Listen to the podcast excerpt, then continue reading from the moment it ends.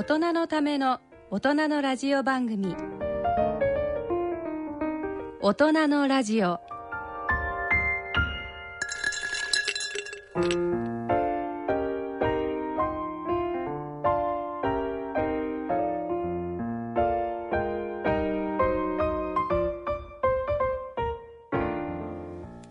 ご機嫌いかがでしょうか？安倍賢人です。ご機嫌いかがでしょうか？小山麻子ですさて2018年2月も半ばを過ぎましたが皆さんいかがお過ごしでしょうか、えー、小山さん何かありましたか？そうですね。私はまあ結構いいことがあ続きましてへえこの間あの番組でも紹介いただいたええ。介護というお仕事がですね、あの国の児童福祉文化財っていうのに入選したんですね。すごいね、うん、そうですね。演劇部門とか出版部門とかあるんですけどもそれまあ厚生労働省の社会福祉審議会ってとこが推薦していただけるんですね。これってだけどあれですよね。数売れるのも嬉しいけど、そういうのに認められるってまた別の意味のねね。価値がありますよね、うん。やっぱりその分野で確かになかったもんね、それのそういう本自体がね、うん。なんかそれは良かったですね、私もなんか一生懸命おあの応援番組でしましたからね。先生のおかげでございます。いやいやいや。でもねよかったよかった、いやまたあとまあ社会はもうあれですね。オリンピックのあれでね、もうでも日本なんかやっぱりえー一つ一つのそのメダルの裏にはドラマがあるなっていうなんかね、うん、考えさせられる部分がありましたうね、ん。えーさて今回は日野沖代のがん哲学学校のコーナーでは前週の命の電話相談の続きで今週はゲートキーパーを取り上げてまいります短歌のコーナーでは富士山の日にちなみ富士山万葉集等を手掛けられた川勝平太さん静岡県知事へのインタビューの模様をお送りします。それでは大人のラジオ進めてまいります。大人のための大人のラジオ。この番組は野村証券ほか各社の提供でお送りします。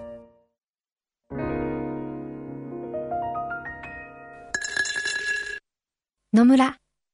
第二の人生に必要なのはお金だけじゃないから。ゆったりとした旅を楽しみたい。健康はもちろん若々しさもまだまだ保ちたい。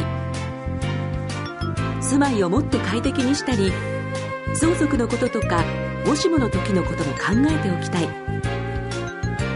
セカンドライフのために知りたいことってたくさんありますよね。あなたのハッピーなセカンドライフのために。野村証券の本支店ではさまざまなスペシャリストを講師にお招きして野村のハッピーライフセミナーを開催しています。詳細はウェブで「野村のハッピーライフ」と検索してください。なお当セミナーではセミナーでご紹介する商品などの勧誘を行う場合があります。それの村に来てみよう。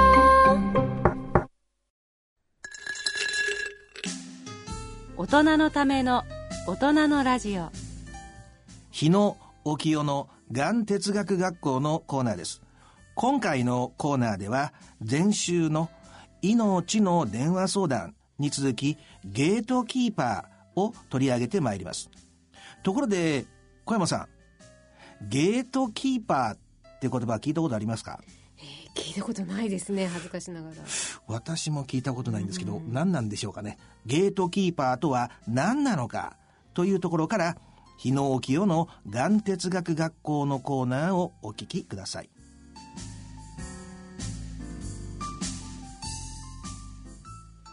皆さんご機嫌いかがでしょうか？大橋時子です。ここからのこの時間はがん哲学外来でおなじみの順天堂大学医学部教授日野清先生にご出演いただきがん哲学学校と題してがんなどの病をどう捉えどう向き合っていくかを話し合い語り合っていく番組のコーナーです。日野先生今日もよろしくお願いいたします。よろしくお願いします。さて2018年も始まりまして早2ヶ月が経とうとしていますがここ12ヶ月でどんなことがありましたか？今日も観覧にたくさんの皆さんお越しいただいておりますけれども、えー、教えていただければと思います。では田口さんお願いします。はい。えーと、最近はですねあの実は3月の7日8日の、えー、時にですね、えー、群馬県にあの万座温泉っていうところがあるんですね。その万座温泉の日進館ということでこのがん哲学外来あのみんなを挙げてミュージカルを、えー、作ろうということで一生懸命脚本を書いたり歌を歌ったり手話の練習をしたりしてそのこの3月7日8日の、えー記念会に向けて一生懸命あの頑張っています。本当に全員参加者があのがんに罹患しているあの人たちなんですけれども本当に楽しく歌って踊れるがん患者を目指して将来はあの世界に羽ばたくぞっていうことをあの目標にして、えー、私たち頑張っておりますのでぜひぜひあの皆さん来ていただければと思います。であのその前には先生の「人生茨の道されど宴会」という素敵な講演もありその後で私たちのえミュージカルもやらせていただきますのでどしどし皆さん来ていただければと思います。よろしくお願いします。はいありがとうございます、えー、3月7日と言いますと日野先生のお誕生日。そうなんですね、ね、お誕生日会も兼ねて、はい、えー、私たちのミュージカルもやり先生の講演会もやり、えー、歌って踊って楽しむというそういう会です、はい、日野先生はミュージカルにはご出演はされないんですか？先生はあの多分すごいねっていうその一言を言ってくださると思うんですが。劇中に、はい、そうですね。はい。それとあのブラボーぐらいは言ってくださるかなと思っておりますので頑張っております。はい。皆さんどうぞ楽しみに。温泉も合わせてねお楽しみにお出かけいただければと思います。さあ日野先生はここ12か月振り返っていただいていかがでしょうか？そうですね。この前あのがん教育ということで、はい、文京区のあの教育委員会主催のシンポジウムをやってきましたね、はい、まあ、そういう意味でがん教育の時代になってきたということですね。えーと、文京区の教育関係者の皆さんももう注目をしていただいているということですよね。そうですね、はい、でこれからそのどんどん日野先生が赴かれる学校も増えていくということですか？まあ、さりげなくね、うん、あのまあ、文京区は小学校20校ありますからね、まあ、今年は小中高で13校ですけどね。これからあの全国展開になっていくんじゃないですかね。で実際にもうあのいろんな市区町村の学校に先生いらっしゃってますけれども印象深かった学校のエピソードとかあれば一つ教えていただきたいんですが。いやどこもね、はい、あの小学生はみんな聞きますね。あ小学生がやっぱり反応がいいんですか？そう。大学生は寝ますけどね。同じスライド同じ話をしてもね、はい、小学生は一人も寝ない。大学生は半分寝ますね。これが時代ですね。これが日本人特有ですね。なんで小学生は寝ずに中学生高校生大学生になって徐々に寝てくるか。これを日本は学ばないかんですねあの今興味のあることが目の前に出されているかどうかっていうことですよね。まあそれもだけどねやはりやっぱり誰かから関心を持ってもらっていると思っている人は寝ないね。誰から関心を持ってもらっていないという感じの子はね寝ますね。だからこれは教育の問題もありますね。からいろんな人間関係の問題。皆誰かが自分の後ろ30メートル後ろから自分の背中を見ているという人がおる子は強いですね。そういう人は寝ないですよ、うん、そういう学生さんが少ないということ、ね、そう。これが日本の特有ですね、はい、あの小学生を前にしてがんをどんなふうに語ってらっしゃるんですか？それは僕あの小学校中高大学、同じスライドを使いますからね医師会で話す時も同じスライド使うお話の中身も、同じ。同じなん同じ。だから小学生はほとんど分かっていないけれども寝ないね、えー、大学生は分かっているのに寝ますね、要するに、えー、これが不思議でね。だから小学生に教える時には知識でなくて心構えだから同じスライドを使っても話し方が若干違うんですね、心構えで高校生大学生は知識ですからね。そういう違いもありますね。それがちゃんと伝えようとすると伝わるという、そういうことですね、えー、今回は来月3月が自殺対策強化月間ということで命について自殺防止の観点から皆さんと考えていきたいと思っています。日野先生あのがん哲学外来に来られるがん患者さんの中にはもう死にたいですという悩みをおっしゃる方も多いんでしょうか？えーと、大体3分の1はそういう人ですね。そうですか、まあ、2008年からがん哲学外来を始めて約3000人の人とね接すると3分の1はがん、えー、の悩み。そしてあとの3分の2は人間関係の悩み。で中には3分の1ぐらいはいつか自殺未遂をした人が来ますね。そういう方にどういうふうに接していらっしゃるんですか？人生の目的は品性の完成とかね。その人間っていうのは人生に期待するからいつでも失望に終わる。人生から期待されている存在でないとか思わないととかね。そういう話をしますよ、うん、で1時間お話をされて皆さんどう変わりますか？変わってね顔も明るくなりますよ、うん、まあ、実際に日野先生はあのがん哲学外来でもう自殺の予防にも取り組んでいらっしゃるというですよね。うん、もうさりげなくですね。さあ今日はあのスタジオにお越しの皆さんもあのがんと告知されてからですね命に対していろいろあるいは死に対して死について考えられたりっていうことがありましたでしょうか？じゃあ角田さんお願いします。と私は、えっと、がんが分かってから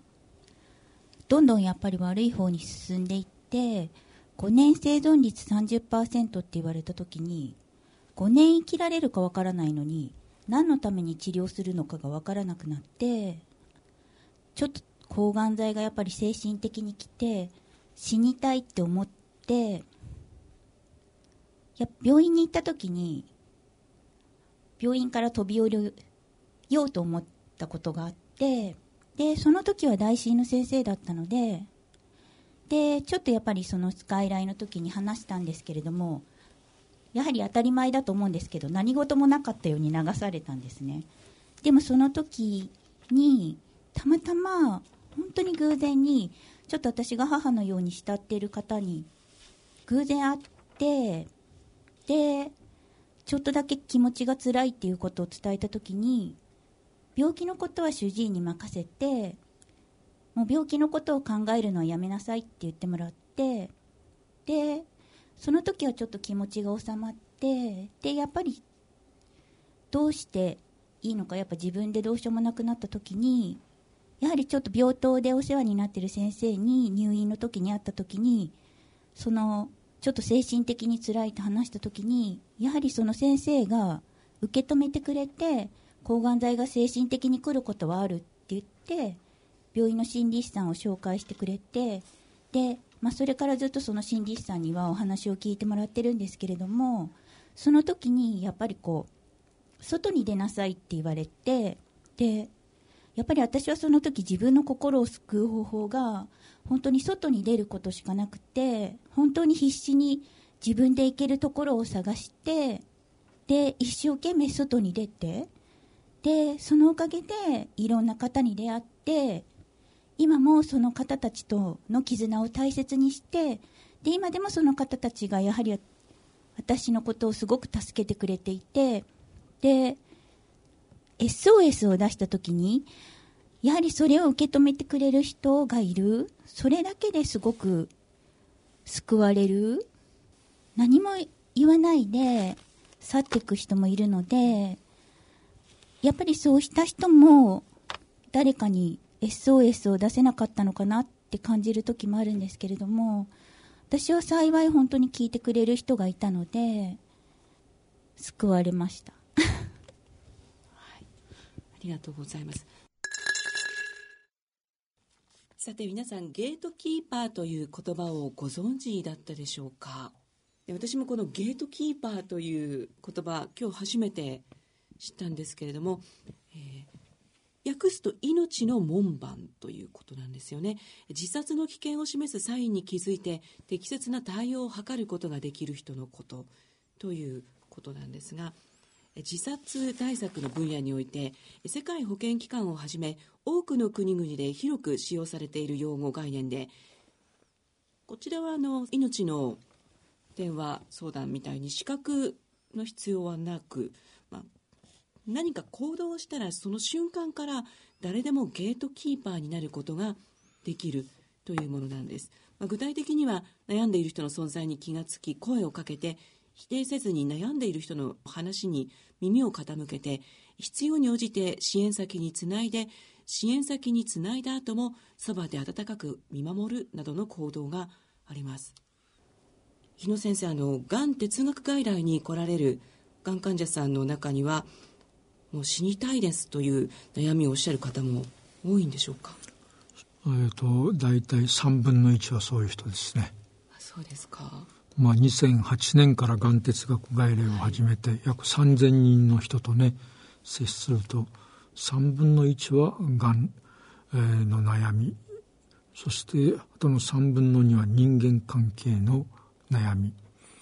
で中には3分の1ぐらいはいつか自殺未遂をした人が来ますね。1時間お話をされて皆さんどう変わりますか？変わってね顔も明るくなりますよ、うん。うんまあ、実際に日野先生はあのがん哲学外来で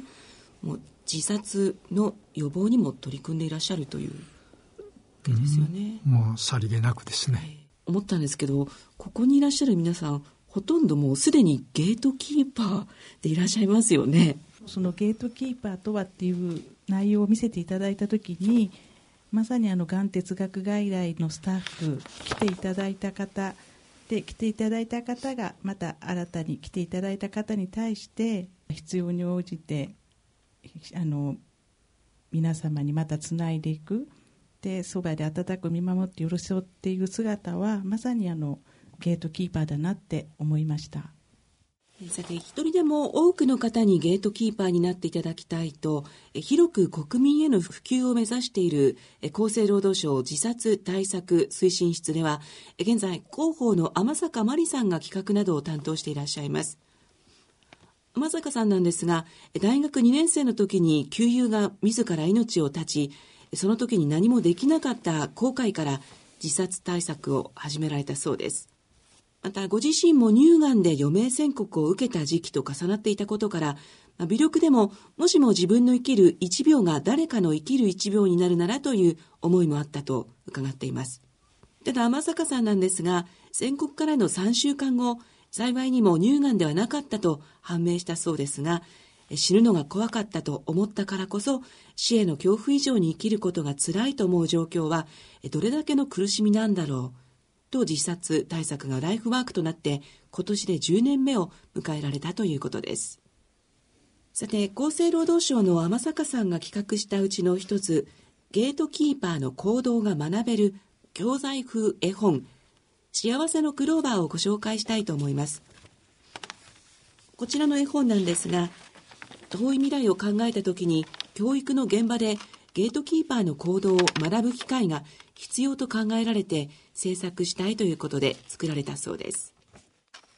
それではここでゲートキーパーのことがわかる絵本、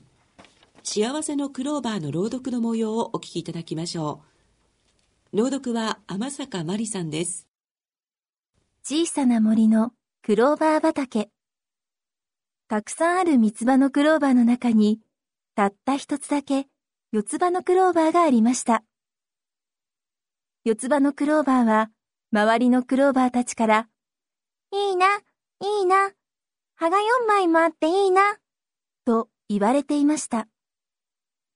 一体何がいいの？不思議そうに聞く四つ葉のクローバーの問いかけに、3枚でもいいんだけど、4枚だともっといいんだって。理由は知らないけど、とぼんやりとした答えが返ってきました。好奇心旺盛な四つ葉のクローバーは、その答えを探す旅に出ることにしました。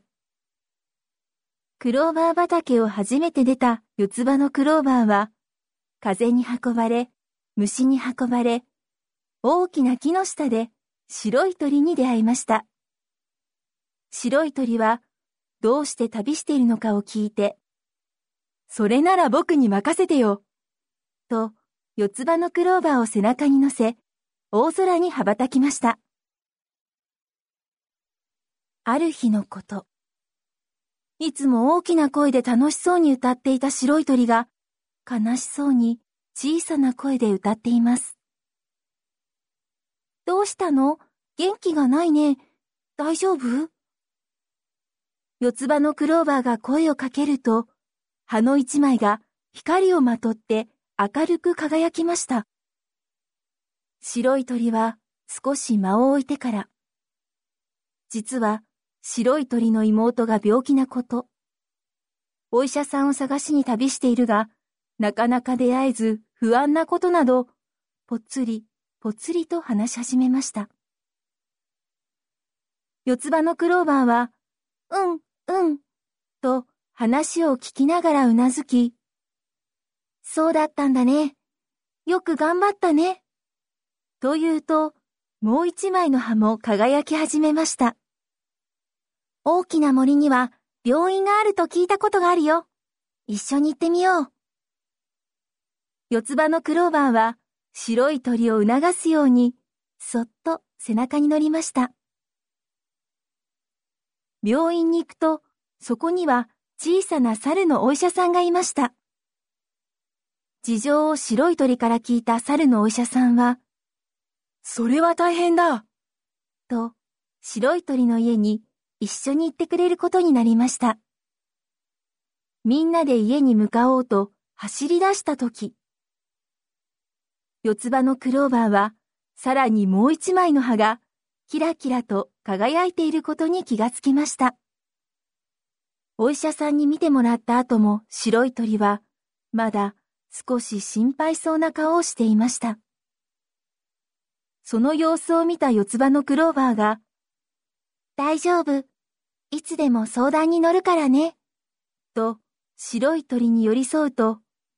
白い鳥はありがとう。と、微笑みました。その顔を見た瞬間、四つ葉のクローバーの四枚目の葉が輝きをまとい、なんだか照れくさいような、なんだか嬉しいような、幸せな気持ちに満たされたのでした。それから四つ葉のクローバーは、自分に葉が四枚あってよかったなと感じるようになりました。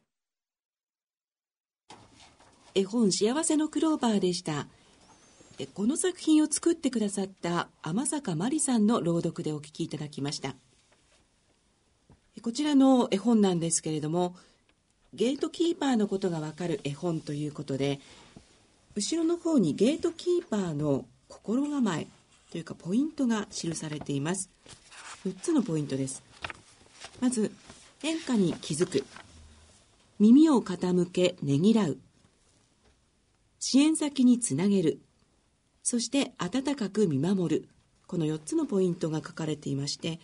そして支援先につなぎたい悩みを相談したい時はということでホットライン電話番号なども書かれていますので、まあ、あの皆さんゲートキーパーとしてお話を聞かれてどなたか本当に専門的な方に代わっていただいた方がいいと思われたらこういうところにぜひ相談をしていただきたいと思いますが皆さんはこれをご覧いただいていかがですか？実際にあのがん哲学カフェを皆さん主催されていたりいろいろ患者さんとお話をされているんですけれども。今この4つの点を伺った時に本当にあのがん哲学外来のカフェであの本当にしていることととてもあの共通点が多いなっていうふうに感じました。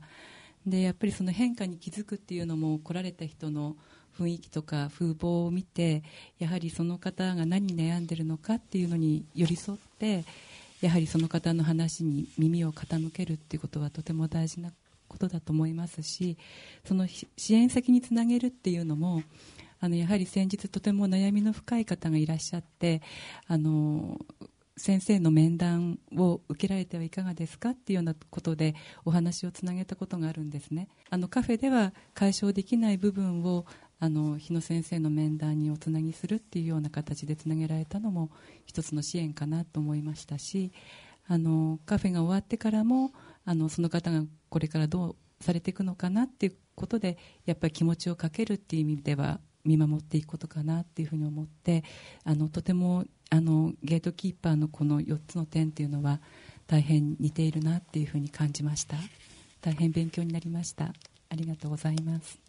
三國さん、はい、お願いしますはい。えー、っとそうですね。あのこの今のあの四つ葉のクローバーのあのお話も聞いて思ったんですけど本当にあの具体的にですね、まあ、僕なんかも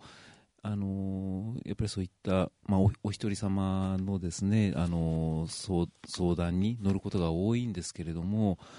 あの何からどう相談の乗っていいのかがよく分からなかったり相談乗ってるそばからあのこうした方がいいんじゃないかなんてこう余計なことを言ってしまったりとかですね。あのそんなことがあって自己嫌悪に陥ることが結構あるんですけれども、まあ、これを見てこういう4つにですねあの分類をしていただいて順番もありますしあのこういった指針があるとあのお話を聞く方もこう、まあ、落ち着いてっていうかですね。あのあのそのゲートキーパーの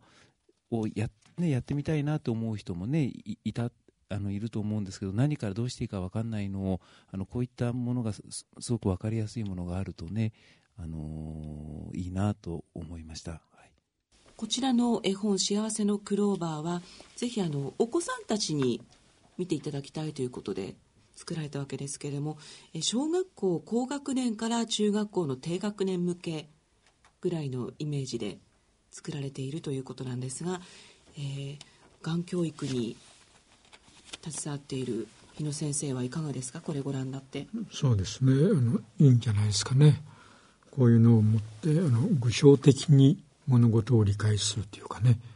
そういう印象に残るものをこう与えるというのは、えー、がん教育にも大切じゃないですかね。天坂さんがこの絵本を作られる時に気を使われたのが、まあ、教材として使われた時に感情移入しすぎて傷つく子供がいないようにえ登場するキャラクターは猿や鳥などあえて擬人化を、ね、されたということなんですね。幸せのクローバーお聞きいただいてまいりました